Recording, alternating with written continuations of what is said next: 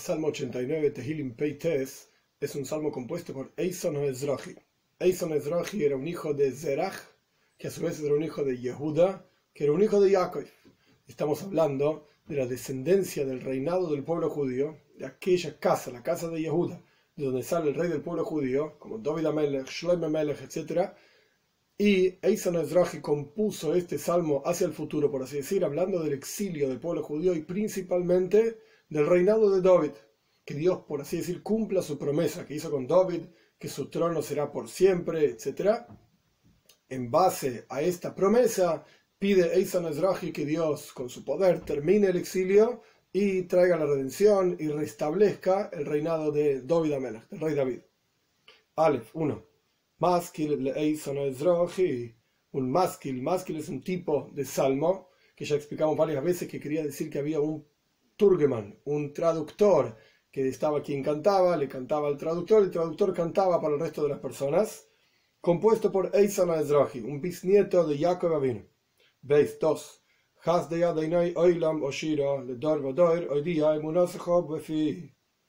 Las bondades de Dios por siempre cantaré, generación tras generación haré saber tu fidelidad en la boca, o sea, en mi boca.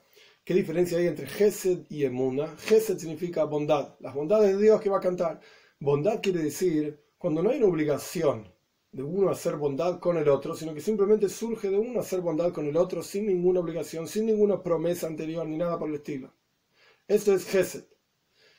Emuna significa fidelidad. Cuando hay una promesa, cuando hay un tipo de obligación, la persona cumple con esa obligación, una persona es fiel.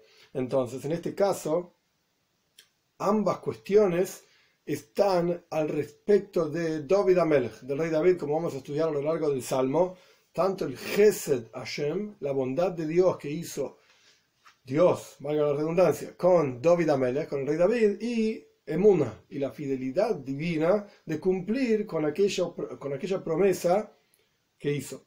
Gimel 3. ¿Cuál es ese Gesed y esa Emuna, esa bondad y esa fidelidad?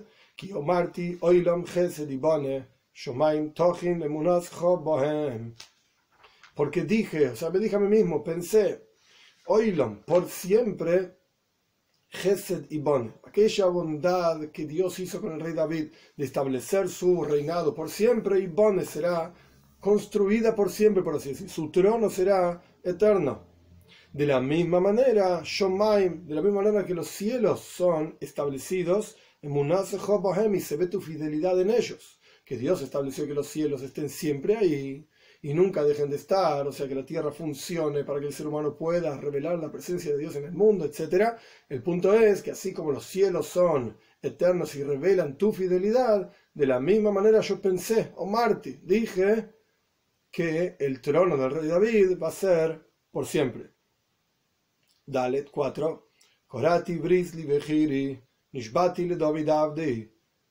como, que, como si le dijese a Dios, o Dios mismo dijese, establecí un pacto con mi seleccionado, con mi elegido, juré a David, mi sirviente. Hey, 5. ¿Qué es lo que juró Dios? Por siempre estableceré tu descendencia y construiré generación tras generación tu trono por siempre. Vov 6.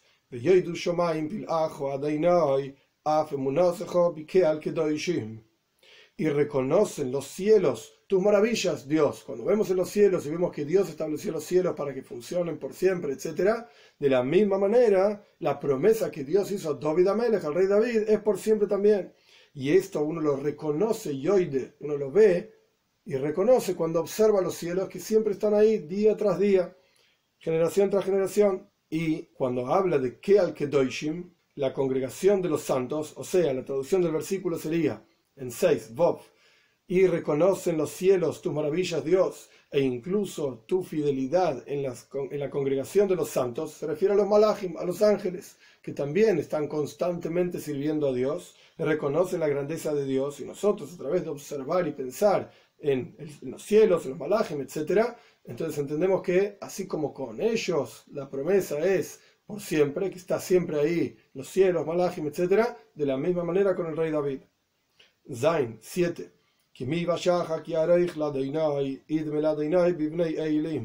Porque ¿quién en los cielos se comparará a Dios? Idme será igualado a Dios entre los hijos de los poderosos, que se refiere a los malachim también, a los ángeles. Ges 8. Na'arotz besoit benoira al kol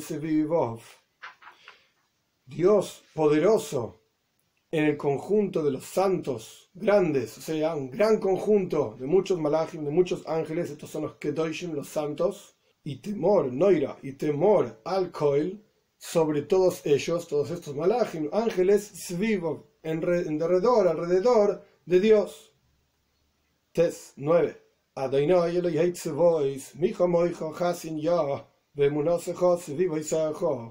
Dios, el Señor de las huestes, ¿quién es como tú? Fuerte. Yud es uno de los nombres de Dios. Y tu fidelidad está alrededor de ti, es decir, siempre eres fiel en todo lo que prometes. Entonces hasta aquí habló de la promesa divina, digamos, de los cielos, hacia los cielos, hacia los malachim, hacia los ángeles. Ahora va a hablar al respecto de los tachtoinim, de las cosas inferiores. Yud 10.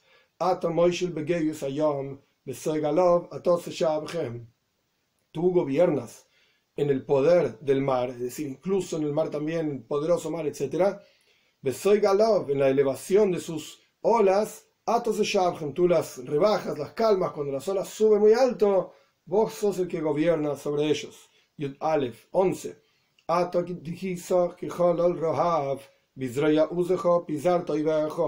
Tú golpeaste como un cadáver Rohav, Rohav se refiere a Mitzrayim, a Egipto, Bizroya Uzecha, con el brazo de tu poder, pisar Toibejo, esparciste a tus enemigos. Se refiere a la salida del pueblo judío de Egipto.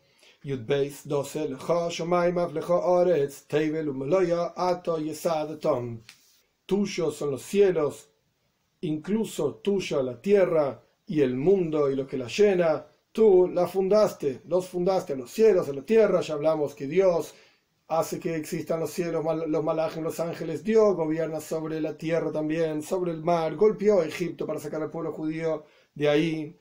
Yud Gimel 13. Continuamos relatando el poder de Dios sobre toda la tierra.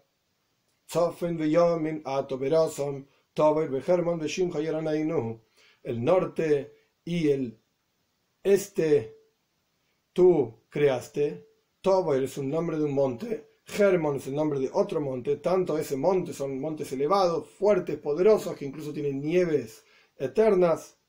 En tu nombre cantan, por supuesto los montes no cantan, sino que son los malajim, los ángeles, que manejan los montes, que manejan los mares, etc. Ellos son los que cantan alabanzas a Dios.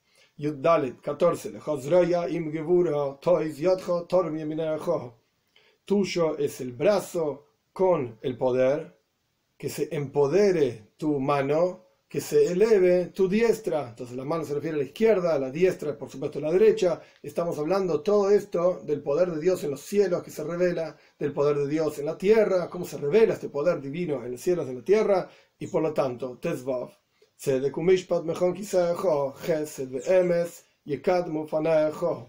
rectitud y justicia son la base de tu trono Gesed ve'emes, la, la bondad y la verdad, como hablamos anteriormente al comienzo del Salmo, en el versículo 2, y Kadmu fanejo, se adelantan a tu rostro, estás constantemente rodeado y siempre hay Tzedek, Mishpat, rectitud, justicia, Gesed, Emes, la bondad y la verdad, que todo apunta hacia que en la práctica así como Dios prometió en los cielos y en, la tierra, dice el poder de él en los cielos y en la tierra, etc., de la misma manera cumple su promesa con David Amelech, con el rey David, en la práctica de sacar al pueblo judío del, del exilio en el cual se encuentra ahora y restablecer el reinado de David. Tetzain 16.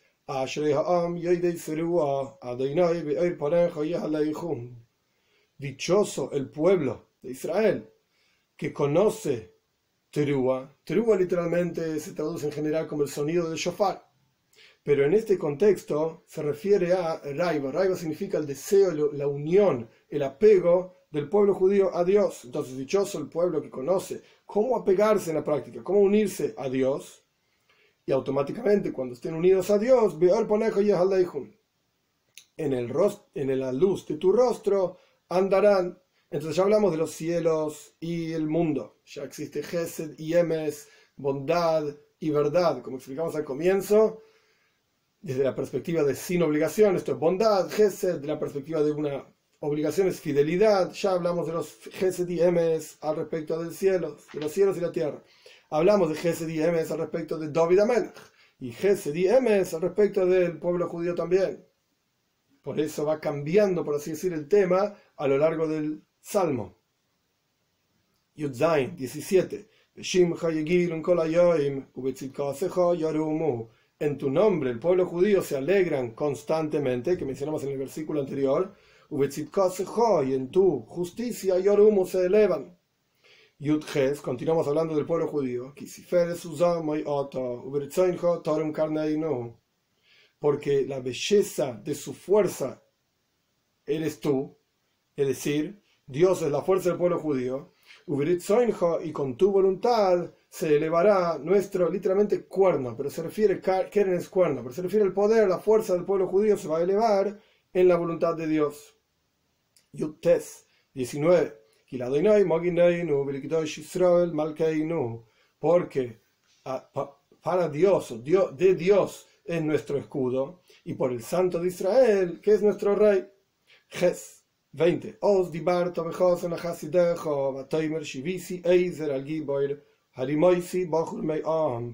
Entonces hablaste, ya que Dios habló sobre los mundos supremos e inferior, Dios habló sobre David Amelech y sobre el pueblo judío. Entonces a David Amelech hubo una promesa a través de Nasan Anobi, del profeta Nasan, también de Gad, Shmuel, diferentes profetas le dijeron al rey David que él iba a ser el rey del pueblo judío. Y esta promesa que hizo Dios con el rey David, este gesto, esta bondad, es que su reinado iba a ser por siempre. Vamos a ver. Entonces, esta traducción del versículo, hablaste en una visión a tus piadosos, que se refiere a los profetas, Nasan, Gad, Shmuel, y dijiste, Shivisi Eizral Gibor, voy a colocar mi fuerza sobre el valiente. Harim Moisi elevé a un elegido en el pueblo, que se refiere al rey, David. Como continúa diciendo, Jafales 21, encontré a David mi sirviente y con aceite santo lo ungí. Jof 22. ¿Cuál es esto que Dios encontró y habló con los piadosos, los profetas sobre el rey David? Que mi mano se establecerá con él, incluso mi frase, mi brazo lo fortalecerá. Job Gimel 23. Lo yashi oyev boy, uben habla lo anenu. Yashi significa cuando una persona le deben dinero, yo presté dinero y me lo deben, entonces yo voy y exijo ese dinero. Esto se llama noishe. Lo yashi, que se refiere en general a que no gobernará y no, no exigirá ningún pago un enemigo sobre él. Está hablando del rey David. Nadie le va a exigir nada, nadie va a gobernar sobre él. Habla y un malvado lo no lo afligirá, no lo hará sufrir. Job Dalet 24. Y destruiré de frente de él a sus enemigos a quienes los, lo opriman y a quienes lo odien, egoif, los voy a, hacer, voy a dar una plaga. Job Hey 25. Y mi fidelidad y mi bondad con él, como dijimos anteriormente, con el pueblo judío, con el mundo, con el mundo supremo inferior y con el rey David. Y en mi nombre se elevará su cuerno, su fuerza. Job 26. Y pondré en el mar su mano. El mar significa que de los otros reinados también trajeron ofrendas al rey David, Girón, Melechzor, el rey de Tzor, Ubanehores y en los ríos su diestra, y se refiere que incluso los, reyes de, los reyes de Aram, lo que sería en el norte, Siria, Babilonia, etc., también trajeron ofrendas al rey David, Jobzain, 27, Uikroini, Ovi, Oto, Eili, él me llamará mi padre, el rey David va a llamar a Dios como su padre, Keili, mi Señor, Betsur Yeshuosi, y la roca de mi salvación, Jofjes 28, Afoni Bejoiret Neyu, Elien de Incluso yo, por cuanto me va a llamar padre, dice Dios, sobre el rey David, entonces yo también, Bejoret Neyu, lo pondré en grandeza como mi primogénito. Si bien el rey David no era el primogénito, al revés, era el último de los hijos de Ishai, pero yo lo voy a hacer mi grande, engrandecerlo. Esto es lo que significa Bejoira. Primogenitura, primogenitura no significa solamente que fue el primero que nació, sino también grandeza. Entonces, Afani Bejoret Neyu, también yo, por cuanto me llama padre, lo haré, lo engrandeceré. Elion de Malchiyores, el más elevado de los, de los reyes de la tierra. Tes 29. Por siempre cuidaré para él mi bondad, que es el establecimiento de su trono por siempre, como mencionamos, y mi pacto será fiel con él. Lamed 30. Y pondré por siempre su descendencia, incluso hasta el día de hoy. Hay familias que tienen la tradición que son descendientes de la casa de Yehuda, y su trono como los días del cielo, decir, por siempre. Lamed Aleph 31.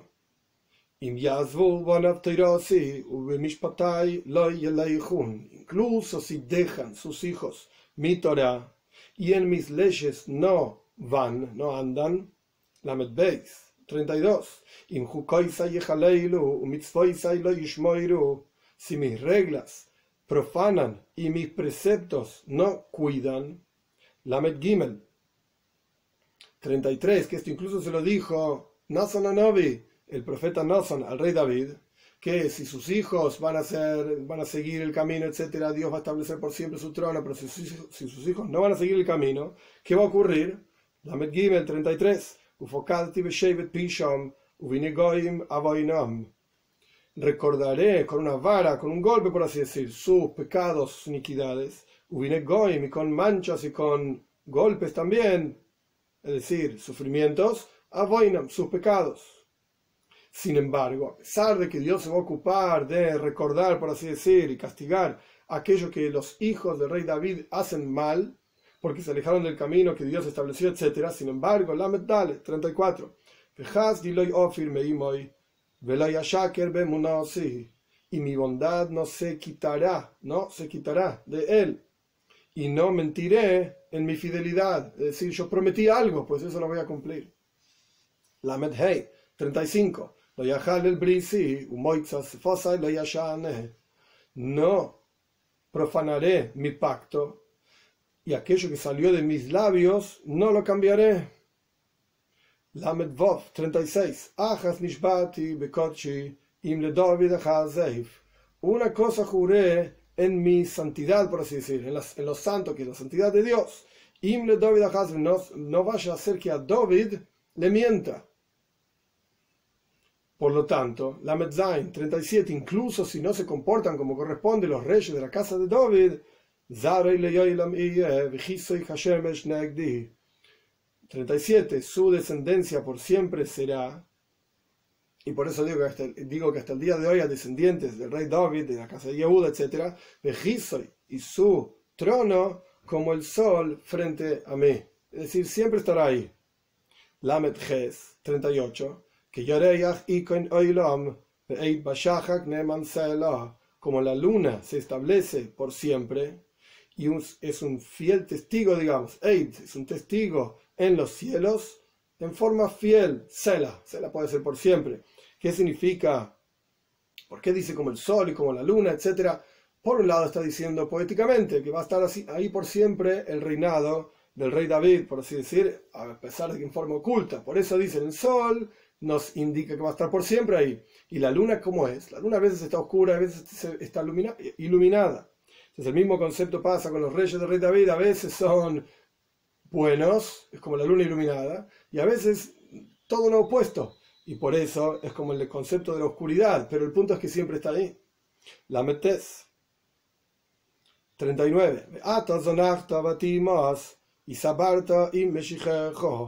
Entonces, el, el, cantor, por así decir, se pregunta, después de toda la bondad que Dios hizo con el rey David, Gesed Emes, bondad y, fidelidad y la promesa, incluso si se portan mal, van a ser eternos, por así decir, como el sol, como la luna. Entonces, se pregunta a sí mismo, y tú, por así decirlo, enfrenta a Dios, zonachta, nos abandonaste, batimos y nos aborreciste, y sabarte te enojaste con tu ungido. Mem 40. Olvidaste o te alejaste del pacto de tu sirviente y profanaste a la, tierra o echaste a la tierra Nizro y su corona. Entonces, ¿dónde está Jesús Diemes? ¿Dónde está la bondad que Dios prometió a través del profeta, etcétera? La fidelidad de él. Mem Aleph 41. Está hablando, por supuesto, directamente del exilio del pueblo judío y, por supuesto, de la falta del reinado del rey David. Mem Aleph 41.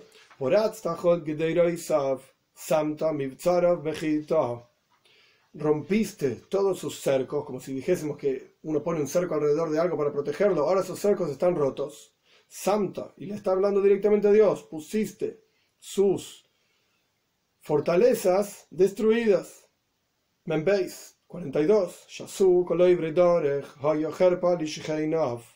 Lo pisotearon todos los que andan por el camino, y fue una vergüenza para sus vecinos. O sea, sus vecinos lo avergüenzan. Mem Gimel 43. Elevaste la diestra de sus opresores. En el versículo 22 dijo, incluso su brazo voy a fortalecer. Pero acá es todo lo opuesto. Fortaleció la diestra de sus opresores. Y alegraste a todos sus enemigos, por supuesto, contra él. Vemos que aquello que prometió no se está cumpliendo. Mendalet 44. Incluso hiciste retornar lo afilado de su espada. En el versículo 24 dijo, voy a recortar de frente a él sus, a, sus opresores. Y acá es todo lo opuesto.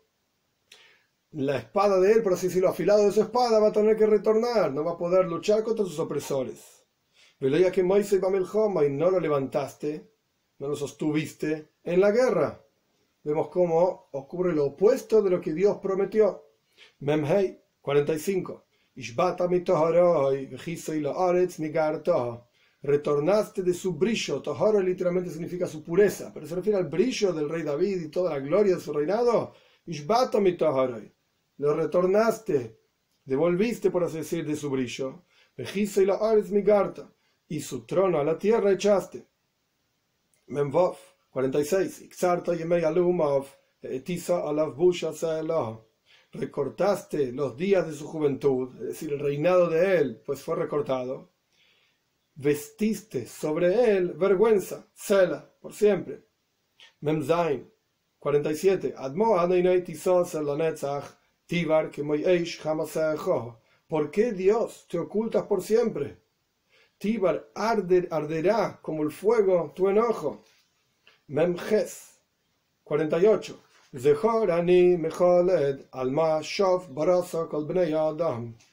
Recuerda yo los días de mi vida. Está hablando el, el cantor, por así decir, de los salmos. ¿Para qué sirve la vida? ¿Para qué sirven los días de la vida? Él es descendiente de la casa del rey de, de Yehuda, no del rey David, perdón, de Yehuda. Y está pensando, cuando llegue Moshiach, cuando llegue la persona que sea descendiente de la casa de David y vea la vida y no pueda traer la Gehula, la redención, va a pensar, ¿para qué sirven los días de la vida? Al más como Adam. ¿Para qué en vano creaste todos los seres humanos? Si Dios se va a enojar y Dios no va a cumplir sus promesas, entonces ¿para qué sirve todo esto? ¿Para qué sirve la vida? Mentes 49. Mi geber ¿Quién es un hombre que va a vivir y no va a ver la muerte. Va a salvar su alma de las manos de la oscuridad, de la perdición, de la muerte. Sela. Nun 50.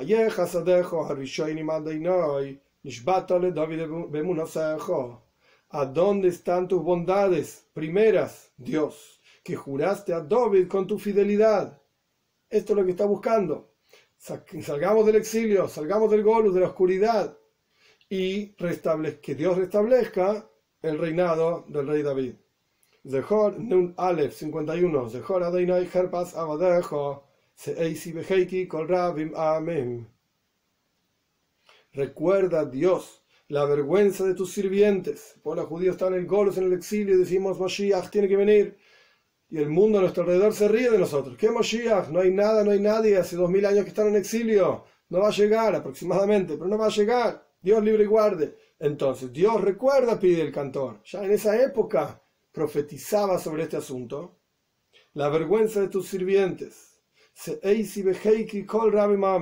Cargar en mi regazo. Todos los muchos pueblos, es decir, muchos pueblos se ríen de nosotros y nos avergüenzan. Nun veis 52. Asher herfu Asher herfu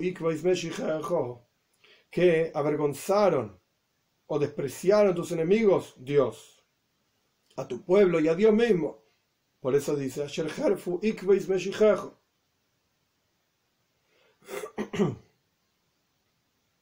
Nun Beis 52. Asher herfu oivejo adainai. Asher herfu ikveis que avergonzaron tus enemigos, Dios, o sea, incluso a Dios mismo lo avergüenzan, y no solamente al pueblo judío, y también a Sherharfu Ikveis Meshichajo, que avergonzaron Ikvois. Eikev literalmente significa talón, pero acá se está refiriendo a la tardanza de Meshichajo, de tu ungido. El pueblo judío está sufriendo vergüenza, Dios mismo está sufriendo vergüenza, por cuanto está tardando la venida de Mashiach. Y el último versículo, Nun Gimel 53, ya es una profecía hacia el futuro, que en la práctica, claro que Moshiach va a venir, porque esto es una promesa de Dios y Dios, como él mismo dijo, ¿acaso a David, y David a Haze, voy a mentirle? Por eso termina diciendo,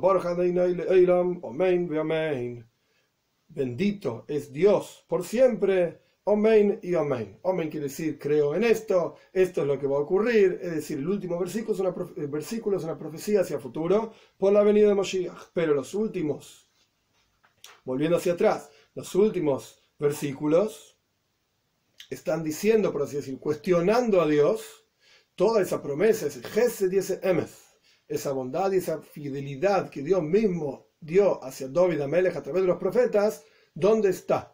Que se cumpla rápidamente con la venida de Moshiach. Los últimos versículos, en particular, el Talmud nos explica que es una de las señales justamente de la época de Moshiach. Cuando uno ve a una generación que son meharfim, que son desvergonzados, por así decir, que faltan el respeto, etc., cuando tus enemigos, digamos, sean constantemente desvergonzados, Quiere decir que estamos en los momentos de Mashiach, y por eso nuestros sabios dicen en el Talmud, de Mashiach. Los talones de la venida de Mashiach significa que estamos en los últimos instantes antes de la venida de Mashiach.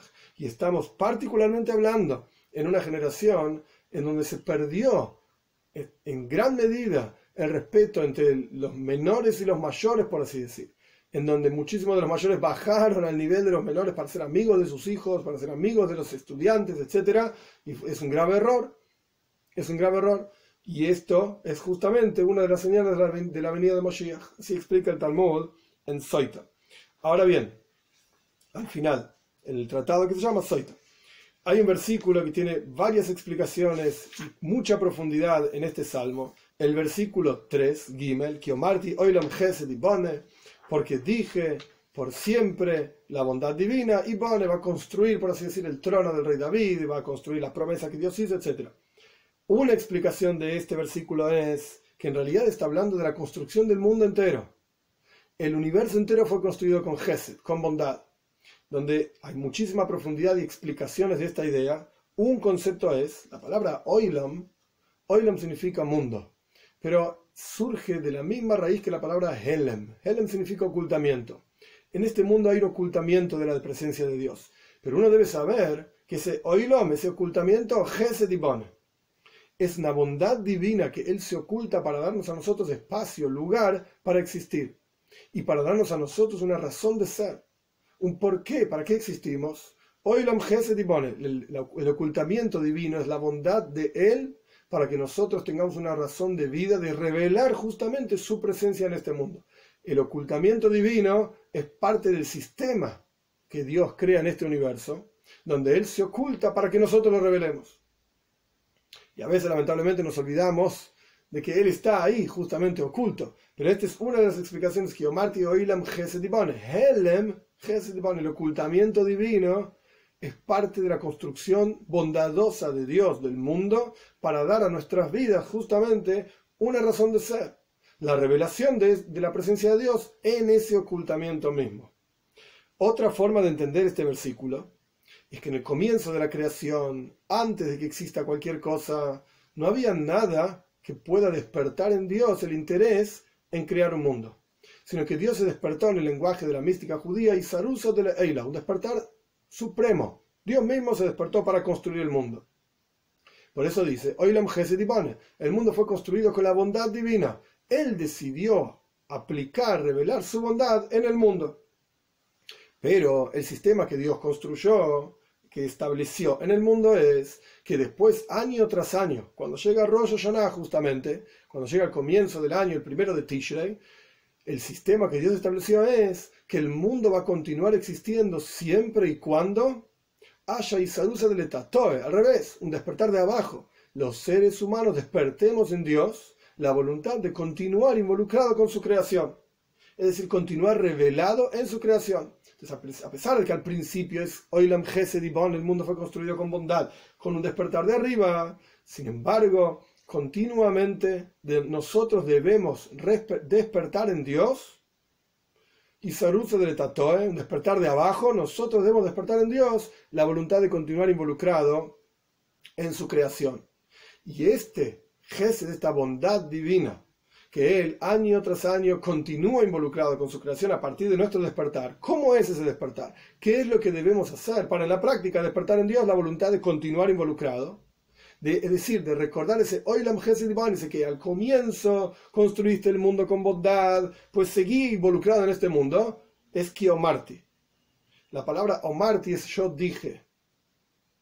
Y es la forma, ahora voy a explicar, es la forma que Dios nos está mostrando ¿Qué es lo que debemos hacer para despertar ese Oilam Gesed El mundo fue construido con Gesed, con bondad, que al punto tal que incluso si nosotros por alguna razón no somos meritorios, etcétera, etcétera, sin embargo, por cuanto Gesed por cuanto al comienzo Dios construyó toda la creación por pura bondad, entonces que continúa haciéndolo. Pero para poder llegar a ese punto tenemos que pasar por Amarti. La palabra Omarti viene del verbo Omar, decir. La palabra Omar representa tres cuestiones. Aleph son tres letras. Aleph, Mem, Reish. La Aleph representa Eish, fuego. La Mem representa Maim, agua. Y la Reish representa Ruach, aire. Son tres elementos, de los cuatro elementos falta la tierra, son tres elementos con los cuales el universo entero fue construido. Omarti, Oilam el mundo entero está construido sobre Omarti, sobre Omar. Eish, Maim, Ruach, fuego, agua y aire. ¿Qué representan estas tres cosas?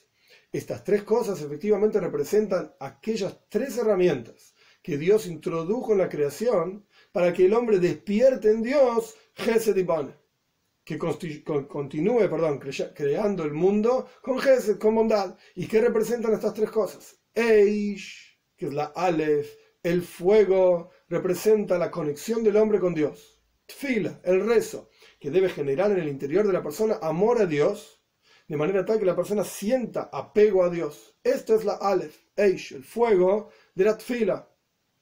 Nuestros sabios cuentan que el rezo, la oración, es el reemplazo de los corbanes, de las ofrendas en el templo. Por cuanto ya no tenemos más templo, ya no tenemos más ofrendas.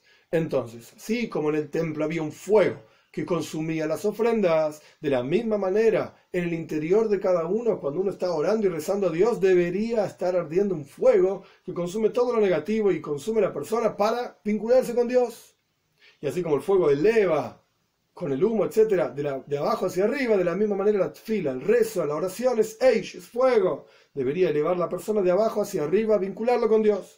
Esta es la primera herramienta que Dios estableció en la creación. Omarti, Omar, Eish, Aleph la primera. Después está Maim, el concepto de agua. Maim significa las mitzvot, los preceptos. En general, el concepto de tzedaka, de ayuda al prójimo. Justicia, caridad se traduce a veces también, pero no es el punto central. Justicia. ¿Qué significa tzedaka? Sí, como el agua desciende de arriba hacia abajo, esta es la, naturaleza del agua. De la misma manera, cuando una persona tiene la capacidad de ayudar a otra persona y efectivamente lo ayuda, hace descender una energía divina de arriba hacia abajo. Literalmente, de la persona que tiene la ayuda, por así decir, está arriba. La persona, el pobre que necesita esa ayuda, está abajo. La persona da a ese pobre. De la misma manera, cada mitzvah proyecta la presencia de Dios en este mundo, por así decir, de arriba hacia abajo, desde lo espiritual hacia lo material. Esto es lo que representa Maim, agua. Y Ruach, el aire, el viento, lo que representa es el estudio de Toiro. Así como cuando uno estudia, uno tiene que verbalizar, como dicen nuestros sabios, Haim El versículo dice que la Toira es Haim, es vida para quien la encuentra. Pero nuestros sabios explican la toira es vida para aquellos que verbalizan y pronuncian su estudio en la boca. De la misma manera, la boca representa todo el aire, el aliento que sale. Esa palabra, eso es ruach. Eso es el aire. Porque la palabra está directamente vinculada al aire que sale por los pulmones y pasa por la garganta, etc. Entonces, ruach es el estudio de toira. Estas tres herramientas. Eish, el fuego que es la tfila. Maim, el agua que representa las mitzvot. Y ruach, el aire, aliento que representa el estudio de Toira, son las tres herramientas a través de las cuales o Marti, Dios dice, Oilam Ibana. El mundo se construye con bondad. Estas tres herramientas son las que revelan la bondad de Dios en el mundo y hacen literalmente que el mundo esté Ibone, construido. Que Dios nos dé el el mérito de poder utilizar estas herramientas. Y como el salmo termina, Dios, vos prometiste, Gesed de Emes, una promesa que surgió directamente de él y ahora él tiene que ser fiel a su promesa, y como él mismo dijo que va a ser fiel a su promesa de traer un rey de la casa del rey David, que estudie Toira y que haga que el pueblo judío estudie Toira y lleve a todo el mundo a la realización de la existencia de Dios y reconstruya el Beis Hamikdash, el templo, y reúna a los dispersos del pueblo judío en la tierra de Israel. Esta persona sabemos que es Moshiach, que Dios atraiga rápido en nuestros días.